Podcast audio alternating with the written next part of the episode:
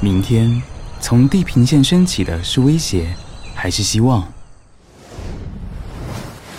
面对气候变迁，领头的羊群已经开始行动。一档具有时代意义的基金——富兰克林坦伯顿全球气候变迁基金，以欧盟 SFDR 最高规格，将减碳龙头汇聚一堂，以永续致永富。富兰克林，国民的基金。投资一定有风险，基金投资有赚有赔。申购前应详阅公开说明书。富兰克林证券投顾独立经营管理，一百零一年经管投顾新字第零二五号。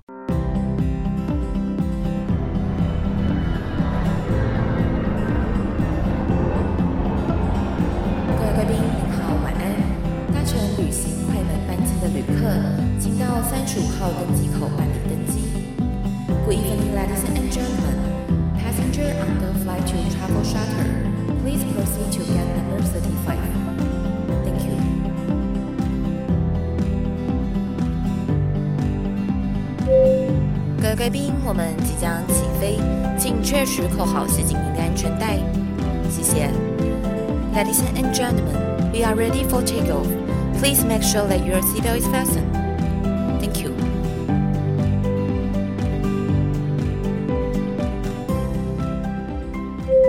哈喽，各位听众朋友，大家好，欢迎来到旅行快门，我是 Firas。今天呢，我们要介绍一个我觉得非常非常特别的工作岗位。呃，今天的来宾呢，他是在南极游轮上面当 IT 工程师。我们今天邀请他来跟我们介绍呢，就是他在游轮上面到底在做些什么事情，以及在南极那边到底有什么好玩的事情。欢迎我们今天的来宾游轮女孩 Nonico。 Hello, Fidas，听众朋友，大家好！哇，真的是终于等到你回台湾了。 真的绕了地球一圈，对，因为你的工作就是每天都在船上嘛，就有点像是水手的工作。 对，那回来台湾其实真的是稍稍微要事先约一下，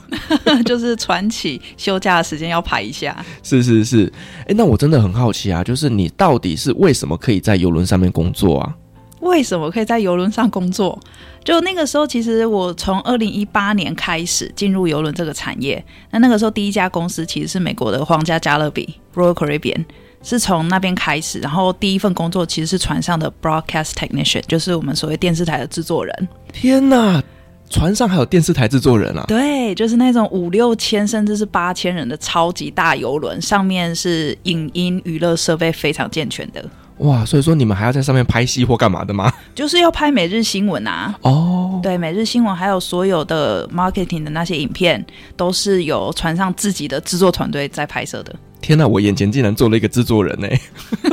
游轮的制作人， OK，好，那所以就是因为有在船上工作的经验，所以后来就顺利到了这家公司。对，就是那个时候疫情快结束、快退烧的时候，就有收到，就是美国邮轮公司就开始寄说，哎，我们要可能看看明年呐、或者现在可以 back to back to service，对不对？所以那时就觉得说，哎，好，我是可以回皇家加勒比，但是那借着这个机会，我看看有没有其他公司有没有更特殊的。经验可以去看看，嗯然后就刚好看到这间挪威的海达路的探险船在招这个全新的职位，我觉得说，哎，好啊，不然借这个机会，他们都专门在走极地的，那就来去尝试看看。哦，所以以前的游轮并不是走极地，但是挪威这家公司就是走极地。就是专门会走那些我们所谓一般人很难去到的地方。哦，探险队就对了啦。对， OK，那我比较好奇就是，好，你是一个 IT 工程师，嗯，那在船上的 IT 工程师他在做些什么事情啊？嗯，其实探险船的工作跟大游轮差很多，因为我们的娱乐并不是那么的复杂，我们反而是因为要行走极地，所以变成有很多 radio 啦、无线电啦，甚至是后端的那些 backends 的那些设计会比较复杂一点。那所以简单来说呢，就是。不管是工作人员或者是旅客，只要电脑出问题的呢，大家就是电话就哦，就是打给 Nonico，哦，对啦，其实探险队你知道，就是那个通讯软体要非常非常的健全， 对不，然探险到一个人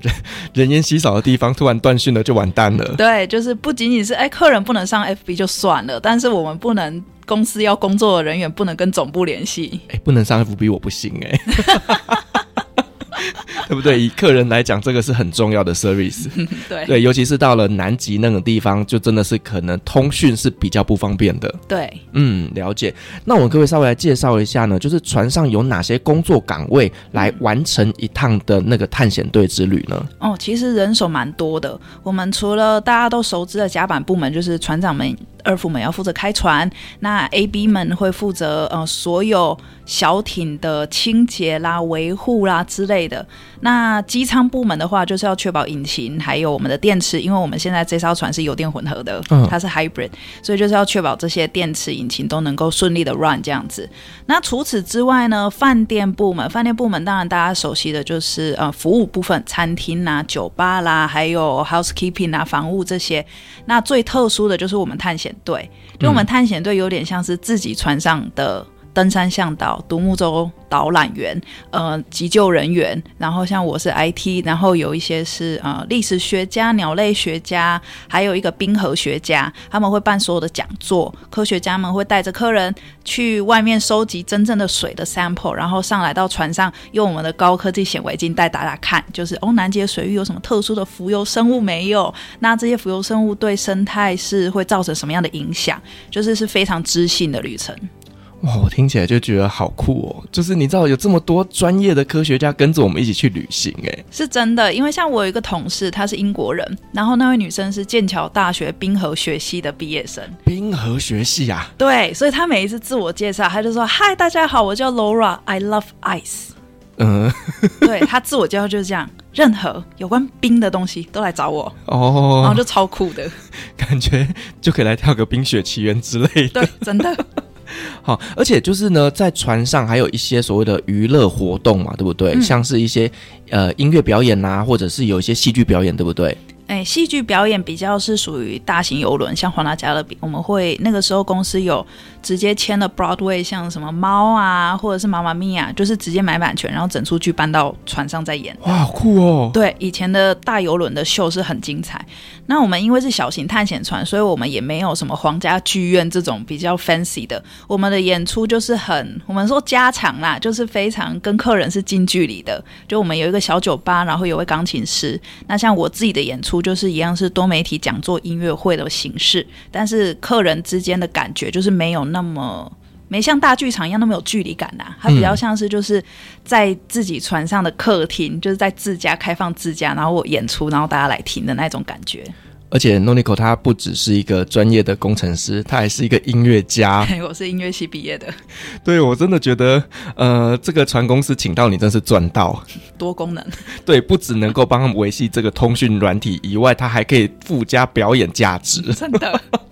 对，那你在船上表演一些什么东西？嗯，会依据航程的不同，我会去做克制化。像之前在格陵兰的时候，就有出过一个就是北极圈的感动。那南极圈，我就给他们设计一个白色，就 White Continent 白色大陆的那个，会会有一些是我自己改编的，我自己创作的曲子，然后会讲一些自己的感动、自己的人生故事。对。船公司有没有另外给你加急啊？他们会用另外的方式，就他哦们说付，不管是皇家加勒比或我们公司都一样，就是好像领双份薪资， 好像不管走到哪都有点困难谈，哦所以他们就用另外的方式，那例如说什么呃呃演出加急或 bonus 之类的再给用你， bonus，或者是像之前皇家加勒比的，因为我们有很多特殊餐厅，那特殊餐厅是要另外收费的。嗯，所以那个时候，部门主管就是谈好一个 deal，就是每一趟航程， 我可以去吃随便任何一间我想要去的特殊餐厅，啊，就免费这样子。然后两个人，他说看你要找谁都可以。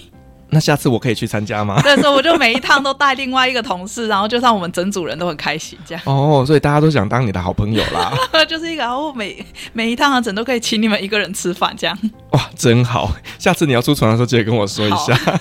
好，那我们其实呢，大家去参加这种游轮之旅啊，我们自己是一种很舒服的享受，但其实对于船员来讲是去工作的，嗯对不对？其实，在我们旅客看不到的背后，其实你们有很多辛酸的血泪史。对，那我们可不可以稍微来聊一下，就是说，哎，我们在呃客人看不到的地方，你们在做些什么事情啊，吃什么东西啊，等等的。嗯，像我记得有一次，特别是在极地，因为极地的旅游，我们都是去无人岛嘛，就是荒岛那些地方本来就没人居住，所以像像南极，想象一下，如果我们要去爬雪山，它那个雪雪地里的那个道路，就是要走的那个道路，是我们探险队员要去用脚双脚去踩出来的。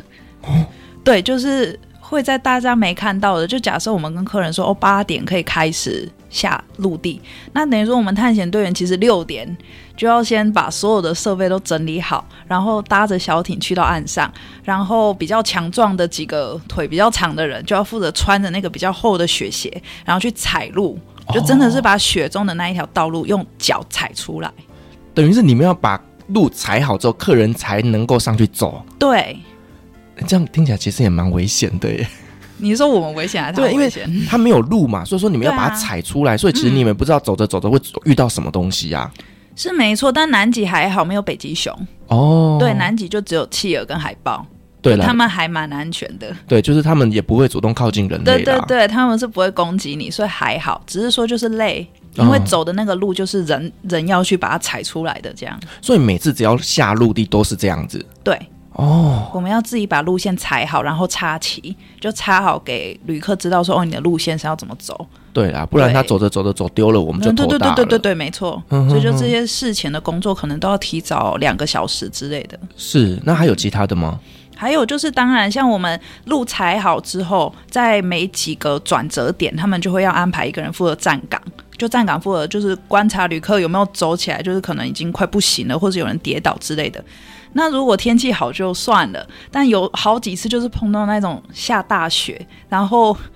又有风，然后就真的站岗在那边两个小时，你就会觉得我被雪打脸打到脸好痛，就觉得我两个脸颊就一直被雪打这样子。而且那边真的是非常冰天雪地耶，那边大概是对零下几度啊？其实温度不低，因为我们去是南极的夏天，嗯所以其实温度是什么负二到零度之类，但是体感温很低，哦，因为南极很干燥，是又干燥，风又大，所以就会变成体感温很低。嗯，你刚刚有提到，就是说你们会沿路去观察这种呃客人的身体状况嗯嘛？那想要去报名参加这种探险队的人，他有没有什么年龄限制啊，或者是身体要求？年龄限制没有，但是我们建议，就我们非常 recommend，就是旅客来之前先去跟自己的医师做一下身体检查， OK，虽然说我们也有碰过很多客人是那一种来圆梦的，那他们自己知道，如果自己的身体状况不好，他们就不会。要求自己或要求我们一定要带他下陆地去爬雪山。就我们有很多客人是，他就想来南极圆梦，那他就会搭我们的小艇漫游，然后就在附近绕一绕，然后他就会上岸，然后就踩在那个岸边，他就不会强迫自己去爬那个山，这样也可以。就你如果知道你爬不上去，你也可以就是上岸，在岸边走走就好。对，知道自己的状况，不要为难自己，也不要为难探险队 员。 你刚刚讲到圆梦，哦其实你知道我自己啊，人生旅游最终梦想就是去南极。可以来，来来来，对，因为呢，它真的很贵，然后、我就觉得说，呃，我等呃退休之后，然后呢，有一笔钱，我就也要去做南极探险。对，那真的是我人生最终极的目标，所以呢，我现在就先不会执行这个梦，但等我老了，我就会 去。所以你们接待的客人也是偏这种年纪比较长的吗？嗯、偏年纪长，但是也有碰过比较年轻的的家庭， OK，比较少啦，那个数量是比较少，但还是有碰过。就是年纪轻轻就可以不用努力了，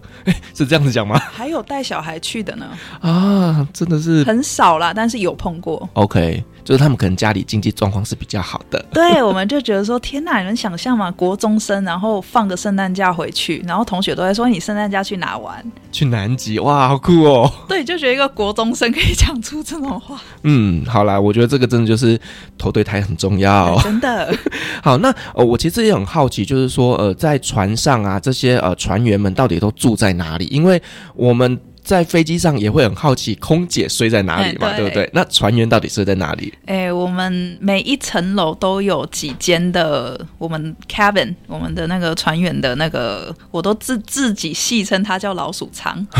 因为它真的很小间。 哦对，对对，它真的很小间，就是我比较幸运啊，我一直以来都是被分到，要么是单人房，要么就是皇家加勒比的新船有那一种叫 single share，就是房间是自己，然后你跟室友是共用中间一间浴室而已的。哦，所以这样子都还好，至少你有自己的空间。那有些像是呃，就是都是看 ranking 啊，就是看你在船上的职位。如果被安排到双人的，那你就是一定是住上下铺。哦，对，就比较没有个人隐私这样子，就比较没有自己一个人的空间。可是你刚刚有提到，就是说他的房间都很小，对啊，会不会就是住起来有一种很不舒服的这种呃压迫感？嗯，其实习惯就好，只是就是东西不能带太多，哦，因为它会真的没空间放。也是啦，对所以说你们其实每次出去都是蛮轻装的。对，就是被训练到东西会越带越少，越来越极简生活。那你一趟在船上大概都多久的时间啊呢、呃，目前这一间我是合约大概上是两个半到三个月，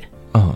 就是每次出去就是两个半到三个月。对哦，然后你这两个半到三个月就都在船上生活。对，就是住船上，然后看这艘船我们走哪个航程，就是跟到哪。哦，那我也很好奇，就是那你们在船上到底都吃些什么东西啊？都吃鱼吗？ 我也很希望哎、没有啊。没有哎、就是我们有自己的员工餐厅，那员工餐厅有自己的员工厨师，嗯，所以不是客人餐厅的食物直接拿下来，哦 绝对没这么好。所以就是说，你们吃是比较便宜、平价的东西，但是客人吃的就比较奢华一点。应该是说原物料都差不多，但是制作的精致度有差。哦就像客人的马铃薯可能会被雕的很漂亮，然后熟度嫩度刚刚好，那我的马铃薯就可能哦，就算是 煮的太太熟或是不够熟没关系，还是可以端出来 这样他就一颗马铃薯给你自己吃，之类的。 也不帮你哦磨，这样子随便，切一切这样子就好了。或者把它切一切变薯条，拿去 炸一炸。 对对哦，对了，那确实啦，但是毕竟就是客人是花钱来享受的，对他的餐饮上一定是比较高规格的。对，那你们在船上有没有所谓的休闲时间啊？有，只是呃，像大游轮跟探险船差很多。就像探险船，我是去了才发现，就是公司的规定是零酒精政策，嗯，所以在探险船上是不能喝酒的。我们呐、完全不行啊我我们不行啊，客人当然没差，啊但是房员间工是偷不喝行可以吗？哎、不要被抓到嘛。哦但是我们真的有酒测，因为 OK 我被抓过。哦，你喝酒被抓，我不是喝酒被抓，是他们会 random 找人去做酒测。哦哦，OK，他就会打那个打电话给给你，然后就跟你说，哎、你被抽查到，就是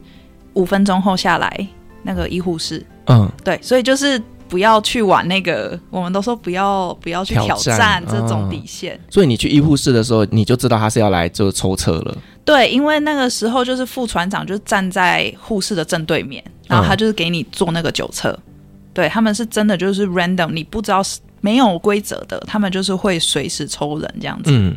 但可以理解啦，就毕竟这么多人的生命都是掌握在你们手上。，对，就是行走极地这种，我们的安全系数要很高，是所以他们的规定其实也情有可原，那那那种是大游轮就可以，就没差。对，那种大家我们的社交空间就是每一艘船都有一间很酷的 crew bar，、哦，就船员酒吧，然后里面有很便宜、很便宜的啤酒啊，任何酒精都很便宜。那就变成是大家下班后，如果会喝酒的人就会去那边，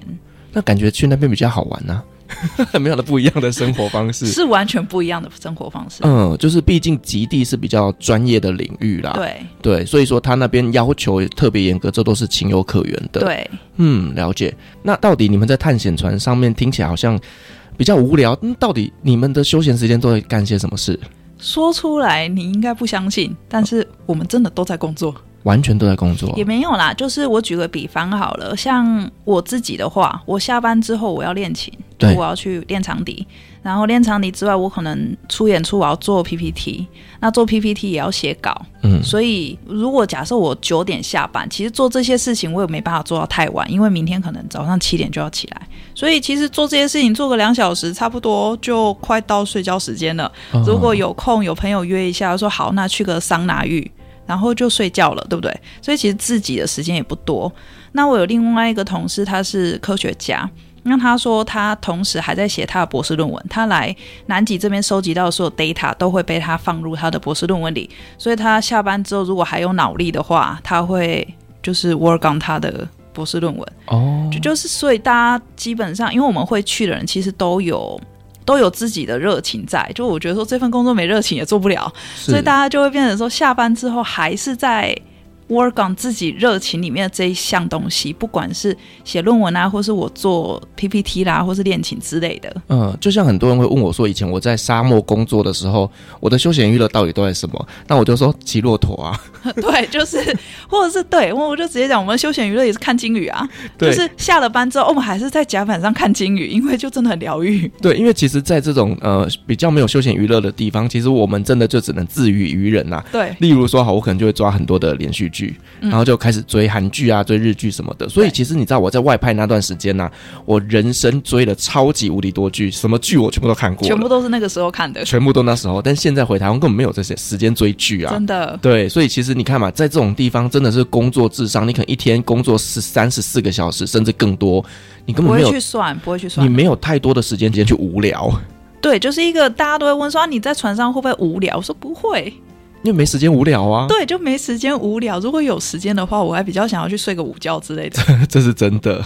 那以前我也有听说过啊，例如说，呃，在传统的一些文化里面，都嗯会说，哦、船上吃鱼不可以翻鱼啊。那你嗯们在做这样的探险队的过程当中，会不会有一些什么禁忌或什么规定呢？有一些传说，然后我们把这些传说已经浓缩成一个讲座了，然后客人都很喜欢，就是什么讲座啊？就是有一个讲座，就是呃叫做海上的禁忌，哦然后他们就是会分享一些从古至今遗留下来的一些有趣的趣事。那当然，现在船上已经没有了。就像我打个比方好了，呃，猫这个动物在船上是超级吉祥物。我抓老鼠，对，因为会抓老鼠，就是早期的猫们，船长的猫是有自己一本护照的，好酷哦。呃，不是护照，就是船员手册，他们会嗯做一本给那一只猫。嗯，对，它是极其的吉祥。但是到现代，当然不可能有人说哦，我要带我的， 我要带我宠物猫上船，可不可以？那当然是不行的。嗯对，但是就有这种传说。那像非常不吉祥的动物就是什么？兔子，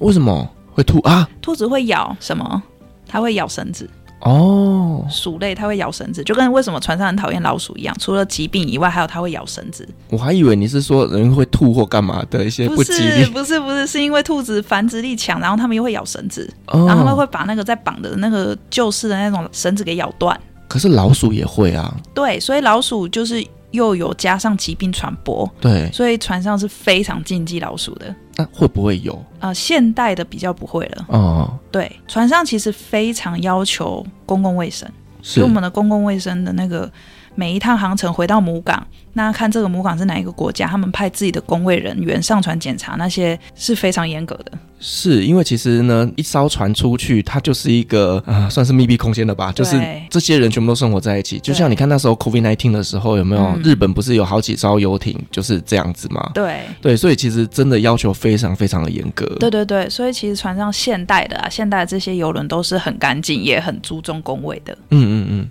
那你刚刚讲说这个竞技就可以开讲座，是可以讲一个小时、两个小时啊？那还有没有更多一些比较奇怪的事情大概是四十五分钟左右。 ？OK，、嗯嗯，大概是什么？像有一个很有趣的传统，不知道现在爆雷会不会？因为如果我们有听众之后自己去搭那个航程的话，现在就是爆雷了。哦，好，好，就是行经过赤道，有一个赤道洗礼，就像我们你行经北极圈或南极圈，有一个南极洗礼，有一个北极洗礼，然后行经过赤道线的那个洗礼，听说很有趣，这样子。什么是洗礼？就是会有一个仪式，就是庆祝说哦，你行经过赤道线了这样子。哦，就是横跨赤道线这样子。然后呢，如果据说这个团队要玩的非常传统的话，那东西超恶心的，就是要把船上所有的液体类全部淋在一起，弄成一个大桶，然后就是从你头上倒下去，然后再加一只臭鱼，就是用那个鱼的尾巴在你脸上这样啪啪啪啪啪的赏几个巴掌。不行，这我会生气。 对，但是就是说，所以这样就是暴雷。但这个就是如果你行经过赤道的一种洗礼，所以是每个客人都要这样被玩吗？对，这就是传统。但是当然，现代就是到现代，就是看每一家船、每一个团队他们自己要玩多，你知道多传统，所以我可以事先调查这艘船会不会玩吗到底有没有多传统？对啊这样我们是没有啦，我们就是没有很传统。因为我有听他们说，之前我们船也有一次就行经过赤道，然后据说他们就是没有真的抓一只活的鱼这样嗯子，不是真的活的鱼，但是就有一只鱼的那个玩偶有没有拿那个玩偶去、就是打客人脸就打一打，就意思意思这样子而已。然后还是用海水，然后就用海水倒，就当当做洗礼。哦，海水这我 OK 啦，对对对，就是它是一个仪式，所以传统传统就是那种很古老的那种传统的仪式是这么的， 你知道这会让我觉得严说，我花钱来被羞 辱对，就是一种呃传统上来说就是好严重啊。哦。好，那这个是大家如果以后搭到这样的航线的话，就是先有心理准备。我可以先跟大家说，我们公司不是那么传统的这样子，哦那我们各位偷偷爆雷是哪些船公 司？目前还没有听到哪一家做到那么严重的。哦，你可以讲，我帮你逼，或者待会私下跟我 说。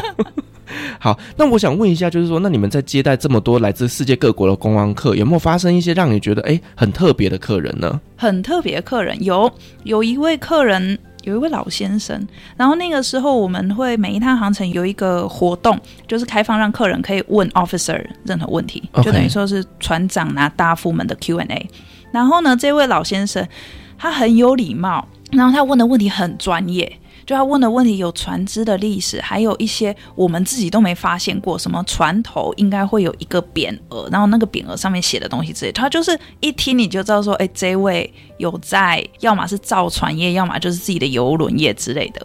然后后来他问完询问完之后，我们我有去找他聊天，然后才知道说，原来他是爱尔兰前三大捕鲸公司的第三代。哦，就是早期在捕鲸时代，他是爱尔兰前三大公司的后代，第三代。那他干嘛来参加你们的行程呢、啊他每天都在捕鲸啊。对，然后他就跟我们分享说，他爷爷那一代开始的那个捕鲸事业，然后因为他爷爷后来怎么样怎么样，然后把在阿根廷南部的某一个小岛，呃，打造成就是他们捕鲸的一个中继站，然后在那边盖工厂盖什么，然后一直到他爸的时候，他们已经觉得说，哎，捕鲸这个行业可能快要式微了，已经快要就是被国际限制住了，所以还好，他就自己说他还好，说他爸爸就是有把它转型成功，变成赏金。哦就从捕鲸业转成赏金。那他说那个时代，同时的那些捕鲸行业如果没有成功转型成赏金的，通常就是呃关门大吉这样子。，对对。哇，你知道吗？这跟我们当领队啊，最怕遇到的就是老师。嗯哼，哦，你知道今天在讲解这些景点的时候，突然间他会说你讲错 了，或者是他补充的比你更丰富，真的，你就瞬间被打脸。 真的嗯，就是遇到这种知识很丰富的人，其实呃压力会非常非常的大对。，真的。嗯那其实像你们每次出去啊，大概都是两个多月、三个月在船上这样跟其他同事是完全在一起生活的。嗯好、那可不可以跟我们分享几个你觉得哎跟同事之间相处有趣的故事？跟同事间相处有趣故事很多哎、这样我都觉得说探险船上你就是一个小型联合国，不管是游轮或探险船都一样。那我记得我们有一个同事，他现在是历史学家的身份，那他是阿根廷人。那有一次我们后来比较熟之后，就问说：“哎，那个 Bernardo，你在你现在五十岁嘛，来做历史学家，那你之前都在做什么？你是历史老师嘛之类的？”然后他的回答就让我们大家都吓一大跳，因为他说他以前经营了自己的 Tango 舞舞蹈教室，经营了二十年。哦，好酷、哦！对，就是他是舞蹈老师，然后舞蹈老师收了之后，他又跟他的朋友去创一间跨国顾问公司，然后跨国顾问公司经营了十几年之后，又觉得说 OK 这件事情我做过了，呃，现在人生应该要尝试一些新的东西，然后就跑上游轮来当历史学家。哎，这是人生胜利组哎。然后我就觉得说，天呐，你的故事怎么可以这么精彩？然后我问他说，你这些转机有是有碰到什么人生的大事机吗？就是什么东西刺激你要转业的？然后他就说，嗯，没有啊，就是一个我很喜欢的事情，我做到一个我觉得 OK 的程度啊，我现在有第二个兴趣，我想要去发展，所以他就去了。哇，我觉得很棒哎，就是他对人生成就达成之后，他就往下一个目标前进了。，对，就没有故居在那个地方，所以我觉得说，哦他的这种精神很值得我学习。嗯，因为其实我们在台湾的人比较难去改变这种人生跑道，对会觉得说，哎、我现在在这个领域已经做得非常非常的有成就了，嗯那就会想要继续做下去，嗯比较不太敢去跳脱舒适圈啦，可以这样说。对对，然后探险船上的每一位，就听听完大家的故事，你就觉得说，哦，斜杠人生真的不是一个需要培养的，也不是一个超能力。就我常演讲时会跟学生分享说，斜杠不是一种超能力，而是对生命的好奇心。这是真的看着我的这些，也有从以前是时尚产业的高阶经理，后来不做了，然后跑去做那个独木舟向导。哦，对，也有这种的。哎、我觉得你刚刚讲那句话真的非常非常的棒、哎，就是看你有没有好奇心。嗯，对，因为你想要知道更多不知道的事情，所以你才会想要去尝试。就像我们这种常在旅游的人也是一样的，因为我对这个地方充满好奇心，所以我想要亲自去看看。嗯，对，所以呢，我们去了之后发现说，哇，原来这里跟我们的世界是不一样的，对然后你就会想要去更多的不同的世界。对，哇塞，就不需要有太多的硬性的理由啦，嗯，就是一个保持好奇心，你自然而然就会生命多才多姿。哦，所以你刚刚讲到斜杠这一件事情，那你自己除了这个在船上当船员以外，你还有什么斜杠啊？我让我同事们有同样的 surprise，就是当我拿起长笛给他们出第一次演出的时候，因为那个之前他们不知道我是表演者，对，大家只知道说哦，我就是大家 IT 有问题就找我。然后那一次就是我主管有问说，哎，我们接下来有一个比较长的航程，如果大家有什么活动想法，就赶快尽量提出。然后我就跟他说，哎，让我出一个音乐演出。然后他就说。音乐演出 OK 啊，就是你要上去那个楼上的酒吧那边弹琴嘛。我说不是不是，一个完整你可以印在节目单里面四十五分钟的那个演出。然后他那个时候就有点一头雾水，他就觉得说哦好，我给你尝试看看。然后那就成为他们第一次听我演出、演讲，然后成为一个音乐家的样子。哦，对，哇，我真的觉得公司请到你真是赚到啦。 真的，因为呃，你现在坐在我前面，我也会觉得就是说，哦，你就是一个漂亮的女生。那你今天跟我说你是一个音乐家，我会相信，因为你有这个气质在。但你跟我说你是 IT 工程师，这个我就有点没有办法连接。对，所以呃，每个人都有不同的面相。对就像你说的，就是在船上面听这些呃呃同事们分享他们的人生故事的时候，其实他们呢也觉得你真的很特别。就是大家都有一个不一样的面啊，然后把这些人放在一起，我觉得是探险队最精彩的地方，嗯，就是大家的人生故事都有不同的面向可以来做分享。那你们探险船有没有去过一些呃让你很印象深刻的地方啊？哦，那个时候第一次去格陵兰的时候非常印象深刻，因为以前没去过格陵兰之前，会对这个国家、这个地区就是不知道应该要想象什么。嗯，对，就会觉得说，诶，它是一个国家，它是一个岛屿，但是除此之外，不知道要对它想象什么。然后后来去了才发现说，哦，原来他们那边还是有很多的因纽特人的原住民住在那边，然后它是丹麦属地，所以那边的人讲丹麦语，然后也讲自己的因纽特语，然后他们的传统服饰都是手做的，然后超级漂亮，所以就看着他们的文化，还有他们这个小型的，就是很社区的生活模式，然后觉得说很美，是那一种人文有被保存下来的美感。你去过格陵兰，这个真的很厉害，因为你知道吗？其实我对于格陵兰的一个印象，就只是呢以前在地理课本上面学到的哦，就是说他们在地理大发现时代啊，然后看到那个冰岛，嗯是一个很棒的地方，因为冰岛呢那边是有呃洋流经过的，对呃所以它温度是很舒服的，对，但是呢，他们不想让别人去抢它，所以把它叫做 Iceland，就是冰岛，很冷，对不要过去。那呢，格陵兰那边就是为了骗大家过去，所以它叫 Greenland。对，对，但事实上其实它并不是那么适合人居住的一个环境。对。哦，所以那个时候去之前不知道要对这个国家想象或期待什么，所以就变成看到其实它是一个小而美的地方，就觉得、哎很感动。嗯，因为其实要去真的是不容易啊。对，而且格陵兰国内的，就是从城市到城市中间真的很不方便。而且你知道，讲到格陵兰，我会想到以前我在玩的一个手游，嗯它就是叫做疫苗的，有点忘记全名，就是你要想办法把这个病毒扩散到全世界，哦然后你把全世界的人全部都感染杀光之后，你就赢了的那个游戏。然后呢，你知道吗？有个地方怎么打都打不进去，就是格陵兰为什 么？那边真的，呃，船也好啦，飞机也好啦，都比较少，那对病毒就比较难传染过去那边。对， 所以那块土地是我怎么打都打不下来的，他们国内的移动也很困难呐、啊。是 对啊，对，所以说其实你看啊，病毒最能传染的地方就是在格陵 兰。另外，我比较好奇的就是说，诶，其实呢，很多人他们去过一些很特别的地方，他们会给自己留下一些纪念，嗯，那证明嗯自己说哦，我去过的这些地方。那你们在船上这样子的生活，会不会有这样子的一些习惯呢？嗯，有有一些人有在收集那个冰箱上的那个磁铁啊，或者是明信片啊，这我也种。会。对，这种是船员自己也会。然后如果说呃游历了很多国家之后，他们就会回家把自己的冰箱就是贴满自己的磁铁。那当然，身为 sailor 就是海员，有一个传统就是，当然现在不是每一位跑海人都会刺这个 tattoo，哦，但至是亲，对，但是有一有一些 tattoo 是传统上来说很有意义的，然后就是说只有 sailor 可以去刺那种刺青的。是别人不行哎、按理说，就是传统上来说，就是以前好像说去找那些 tattoo 的，在港口附近的 tattoo 店的话，如果他知道说你不是 sailor，他不会帮你刺那个刺青这样子。哦，对对对，那可以稍微形容一下是什么刺青吗？嗯，有一组很特别，它是一定要刺两脚的，就是左脚刺一只一只猪，然后右脚要刺一只公鸡，就是 a pig and a hen，然后是一定要刺在两只脚。嗯，然后传统上来说，好像他们相信说这样子的刺青，就是有一组一只猪加一只鸡的话，是可以保护这一位水手还有他的船不会沉船的。哦，就是在以前那个都是木质船的时代，就还比较容易碰到沉船的，他们相信这个可以保佑他们。哦，好酷哦，嗯猪跟鸡耶、我以为说是对避免大家不要在这船上饿肚子、饥荒或干嘛 的。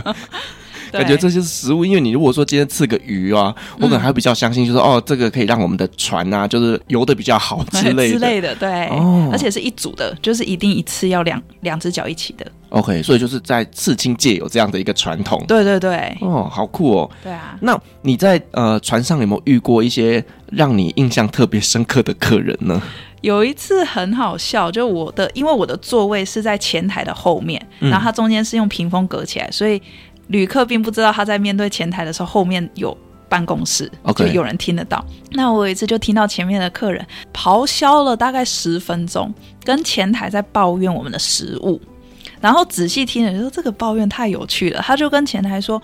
我来冰岛，我来格陵兰，我希望要吃到的就是在地的食物。然后你们自己的那个公司也是说，我们会尽量 source local，就是会跟在地的小农买他们的食材。那我怎么没有吃到海豹肉？我怎么没吃到麝香牛肉？我怎么没吃到金鱼肉？不是啊，我我觉得这个真的有点荒谬哎，就是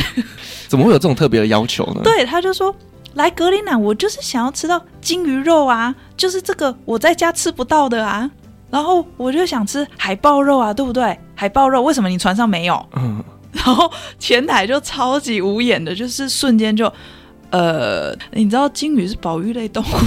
对，因为其实鲸鱼是保育类动物，应该不是这么容易吃得到的对，就是我们，特别是我们船上自己有鲸豚专家，哦。就是不可能会自打，对，因为你鲸豚专家，我们提倡的就是保育，对对不 对？然后你今天又杀它，这就是矛盾啊。对，就是我们不能做出这种自打嘴巴的事情吧。嗯，对啊。后来你们怎么安抚它？呃，前台的经理后来是有安抚他说，我们的小农是说我们会跟在地的农夫们买食材，没错。然后金鱼是我们认定说是他们是保育类动物，哦，也是这么跟他解释。嗯对，也是这么跟他解释的。哦，就是你知道，这刁民真的是到处都是， 疫情打不倒这些刁民，刁民只会越来越厉害哎，。真的，最近你知道，呃，旅游业开始复兴了，我们就看到很多的有趣的故事也发生哎了。嗯哼哼， 还有有趣的客人故事，其实我觉得这个故事也不是说有趣，就是一个很不幸发生，但是我们听到后来会觉得说有点就是很荒谬，是一个荒谬的悲伤的故事。，对，很荒谬，然后又很悲伤。嗯就是在那个时候，疫情期间要搭船的旅客，公司会要求要出示三剂疫苗，对再加阴性。然后你如果没有阴性也没关系，因为我们船上有可以测试的医护室，只是要求要三剂嘛。然后就有一对挪威的老夫人们，就是夫人是两位，他们两位老太太一起要来搭船。然后他们本来就已经班机迟到了，就他们 delay。然后船公司那个时候是有跟他们说，我们可以帮你保留你们的船位，你们就搭下一趟，或者是你们可以去搭我们的姐妹船，走类似的行程，然后我们都帮你安排。他们选择不要，他们选择说他们不想要再搭下一趟，嗯他们要追船，这是他们自己决定的。 ，OK，所以呢，他们就从冰岛的首都 Reykjavik，他们就自己叫计程车哦，叫计程车开了八个小时，把他们送到我们隔天船要去到的第一个港口。嗯，八小时的冰岛计程车哦，那个价格超贵的啊嗯那个价格本身就已经比他们付的船票还要贵了。 然后他们来到我们第一个港口，结果两位夫人里面的其中一位没有第三剂疫苗的证明，哇，嘿，所以第二天我们就只收了一位上来，然后第二位呢，那一位很不幸没有疫苗证明的太太，就又搭了同样距离的冰岛计程车，再回到 Reykjavik。那他可以买三张船票了呢。没错，没错，可是出发之前不是都会告诉他们要出示这些资料吗？都。有讲，好啦，就不晓得发生什么事，反正他就没有，这真的是一个蛮悲伤的故事就。很悲哀。然后我们一想到他的计程车金额就，唉，可是为什么他会选择搭计程车我啊？们不懂，也许他真的是蛮有钱的啦。嗯也许我们只能这样解释。哼哼哼，对，这个真的是会让我印象深刻，这个太难忘这了。太难忘，就是哇，你的计程车金额已经比船票高了呢，对，然后我们就会冷眼看着啊，辛苦了。真的辛苦了。但是不好意思，我你还是不能上船。对对对，毕竟规定就是在那里啦。对，就是一个、嗯不好意思，我们还是无法让你上。是，所以你们的船都是从北欧那边出发的吗？如果是冰岛或格陵兰季，都是从冰岛首都。哦，OK，嗯，好了，我其实有一个非常非常好奇的问题，嗯，就是你明明是音乐系的女生，为什么却会去应征到一个 IT 工程师的这个职位啊？这个说起来就好笑，就是我大学念音乐系的时候，我当时的梦想跟目标，就是我在毕业的时候，我希望能够办一场多媒体互动式的音乐演出。嗯，然后你也知道，大学生嘛，那个时候没钱没人脉的，想要办一场多媒体又互动式的音乐演出，很贵的。对，特别是如果里面把它拆解掉，每一个环节都要请人做，就会变得非常贵。大学生没钱没人脉，只好那我就花四年 自己学，就自己学一些我可以做的事情。嗯所以我那时基本上把所有的选修学分都拿去电影系修课。好酷哦。对，我就那时就跟着电影系泡，所有我的选修学分都在那里，什么剪片呐、那个导播啊，就是基本的所有课程我都去上了。所以上完之后就变成，哎，真的到大四还有我硕士的毕制，就变成我有我有经验，就是自己当。导演加独奏者，就我设计整场秀，然后知道要如何找人，知道如何跟人合作，然后就自己出了自己梦想中要的多媒体互动式音乐演出。然后其实那个时候没有想说这些技能之后可以做什么，只是想说哦，我要完成我高中申请进音乐系大学我的梦想，我的目标。然后这边达成之后，不知不觉就累积了很多作品。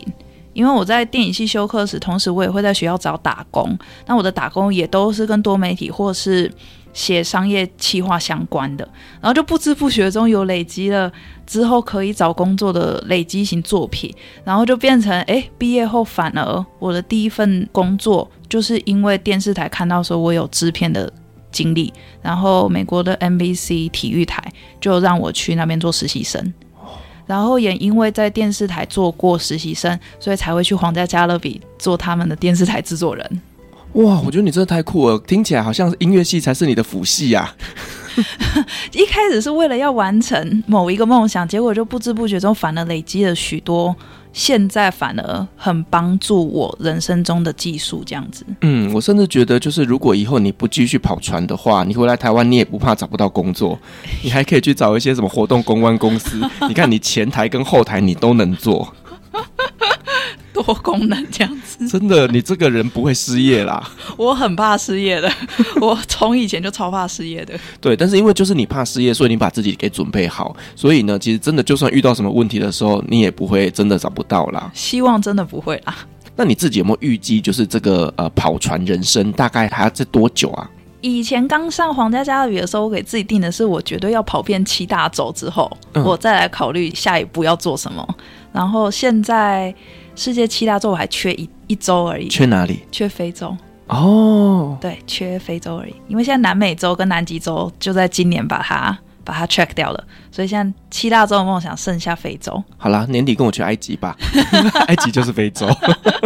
好像可以哦。对啊，哎、我觉得这样真的很棒哎！你看，你年纪轻轻就已经跑遍了世界七大洲，哇，我真的觉得说你的人生啊，跟很多很多人是不太一样的。嗯就是你有一些自己的想法，然后开创出很多的可能性。因嗯为在台湾应该也很少有人是在游轮上面做这样的工作吧？嗯，是不多，但其实我有时候会跟学生分享说，碰到不一样的机会，可以给自己 push 一把，就是先去尝试。嗯就是你只要先去尝试，不喜欢我们再来调整没关系。但如果你都不踏出舒适圈，你根本不知道这一条路有没有适合你的可能啊。而且我觉得，就是因为年轻，你拥有更多的可能性，因为你现在什么都没有的情况下，嗯你可以去尝试各种不同的机会。没错，对，而且就算遇到了这些好重大的打击，你都还可以爬得起来，对重新开始。对像有一些呃，我们这种中年男子。